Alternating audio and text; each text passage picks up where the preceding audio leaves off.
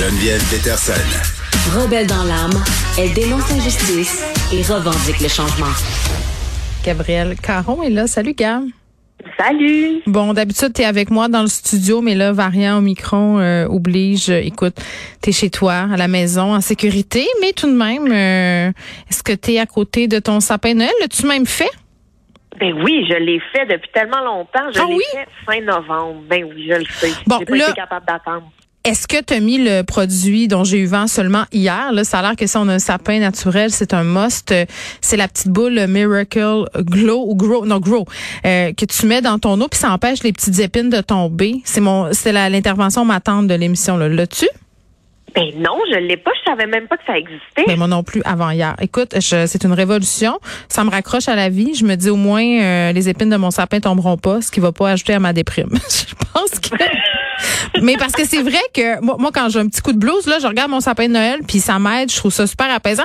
Il y a des gens qui ont qui sont peut-être un peu plus intenses que nous là, qui ont installé euh, non pas un mais 450 sapins de Noël dans leur maison. Écoute, c'est un couple d'Allemands et pour être précise, là, c'est 444 sapins artificiels dans leur maison. Oh Donc, my euh, il n'y a pas la belle odeur qui vient avec. C'est plate, ça sent le plastique puis les COV. Oui, mais c'est festif. Par contre, visuellement, ça, en photo, c'est très, très, très, très beau. Et euh, avec tous ces sapins-là, évidemment, ils ont battu un record du monde. Ben, Donc, ils, ils détiennent présentement le record du monde d'arbres de Noël exposés dans un seul et même lieu. Est-ce que ça t'impressionne? Ben moyen. je trouve plutôt désaxé. Je, je pense à tout l'argent. Tu sais, voyons, euh, je sais pas, c'est quand même assez cher, les sapins artificiels. Là. Mettons que c'est 100 pièces pour être vraiment très conservateur. Là. Fais le calcul. Ben non, je sais, ils doivent être assurés, puis leur assurance doit coûter vraiment cher, là. Puis parce que en plus, comme tu dis, ils n'ont pas juste les sapins, là, ils ont tous décoré les 444 sapins.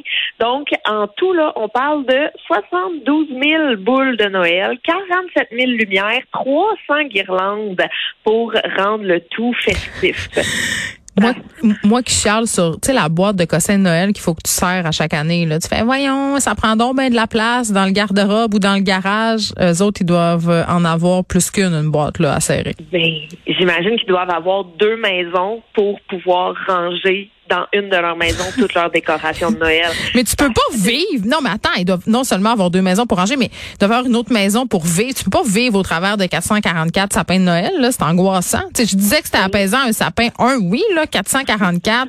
Je peux tolérer un par étage. Mettons que t'es, t'es super riche puis que tu te penses euh, dans un épisode de Dynastie, là, je pourrais tolérer un par étage.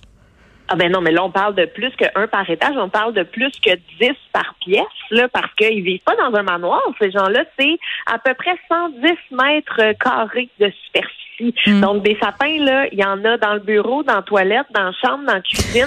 Même, je sais pas si tu as vu les photos. Non, mais là, je regarde, il y en a un, il y a, il y a comme un, un petit, on dirait que c'est un petit lit de massage ou je ne sais pas. Puis là, les sapins sont tout autour. Je, je sais pas comment interpréter ce que je vois en ce moment. Vous irez voir ça euh, sur Internet, le record du monde des sapins de Noël dans une maison. Euh, c'est assez facile à trouver, les photos. là. C'est euh, dans la toilette aussi, c'est spécial, hein? Ben, c'est proche. On va dire ça comme ça, là. Euh, c'est proche. Les genoux doivent accoter sur le sapin. C'est épouvantable. il, se prépare depuis le mois d'août pour être capable de tout monter à temps. Donc, depuis le 1er août. Fait que août, septembre, octobre, novembre, c'est quatre mois où ils ont passé du temps Mais est-ce à qu'ils vont bien? les sapins. Est-ce qu'ils vont bien, Euh, ces gens-là? Ben, c'est peut-être leur façon de... Je, je sais pas. J'ai envie de dire non. C'est des fait, accumulateurs? Je veux dire, on voit ça, là, les hoarders d'affaires, là, qui gardent toutes sortes de cossins, tu peux plus circuler dans leur maison tant il y a des boîtes. C'est une forme euh, d'accumulation? Je, je sais pas. Je, je regarde ça, là. Je comprends qu'ils ont battu un record Guinness, mais je trouve pas ça sain comme accumulation d'objets. Ben non, puis en plus, ils se lancent des défis. Là. Eux sont super motivés parce que eux, leur défi, c'est comme de pas avoir aucun sapin pareil. Donc, euh, tous leurs sapins sont différents. Le monsieur fait des sapins à thématique. Donc, euh, thématique Star Wars, thématique petit canard en plastique, thématique M&M. Il y a vraiment de tout. Mais j'ai envie de dire, ça les garde occupés. Fait que d'une façon, c'est bien. Mhm. Ça fait pas de mal à personne. Puis même avant la crise euh, de la COVID, ben, ils faisaient des tours guidés de leur maison.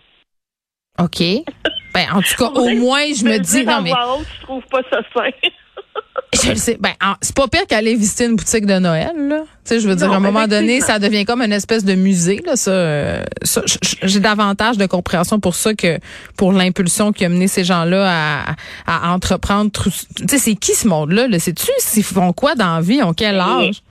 On le sait pas tant. C'est un couple de quinquagénaires, mais à part de ça, on sait pas Quinca, là, pas octo, là. Quinca. Non, non, non, non, quinquat, donc euh, cinquantaine. Mais nous, ici, si c'est la première fois qu'on en entend parler, en Allemagne, semblerait-il qu'ils sont très reconnus parce que même si là, ils peuvent plus organiser de visites guidées de leur maison, ben, à travers toute l'Allemagne, ils se font envoyer des décorations pour continuer d'alimenter leur sapin et leur maison festive. My God, C'est Gab.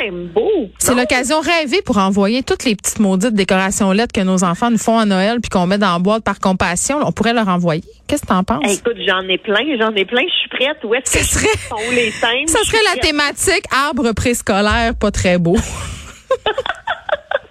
bon, OK, trêve de plaisanterie. Allez voir ça pour vrai sur Internet, ça vaut la peine. Surtout les photos de la salle de bain, là, très, très angoissant, euh, faire ses petits besoins, ses ablutions en voyant euh, hein, des, des, des choses. Je dire ça. Des choses euh, qui ont rapport avec Noël. Euh, on reste euh, en Europe, hein, euh, toujours en Allemagne, à Berlin, mais on parle de transport en commun.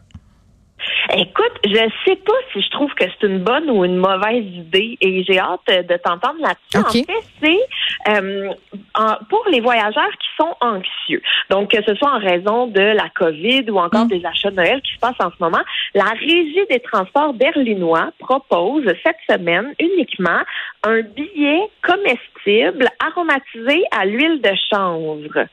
Pour que c'est fait. Ben, c'est que un coup que tu as payé ton passage, ben là, tu peux manger peux- ton Tu billet. peux get high Et- dans le métro? C'est Ouais, comme dans le transport. OK. ouais.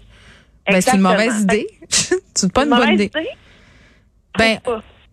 ben, OK, mettons, je suis une mère, OK? Fait que je me fais des scénarios catastrophes, tu sais, évidemment, c'est ma Oui. spécialité. Je me dis, euh, on donne ça à tout le monde. euh, on, on dit si vous êtes anxieux, OK, mais il y a des gens qui sont anxieux quand ils consomment du cannabis, ça décupe leur anxiété.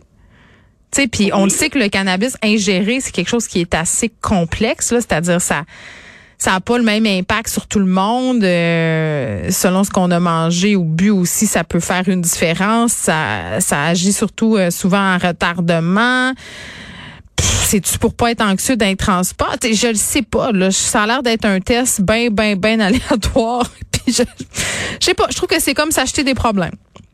Ah oui, je comprends. En même temps, parce que ce qu'il faut savoir, c'est que c'est proposé par la euh, BVG. Donc, c'est un peu notre STM, si tu veux. Là. C'est vraiment ceux qui sont Oui. responsables des bus, des tramways, des métros à Berlin. Donc, c'est pas une initiative qui vient de n'importe où. C'est comprends. vraiment la Société des transports.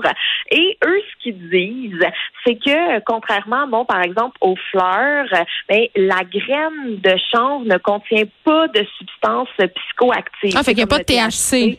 OK, pas de OK. THC, Ben, pas de CBD. Ça donne quoi de bord? Ben, c'est inoffensif, Ah, c'est ben, ok. légal, puis ils disent que ça permet, c'est ça, de...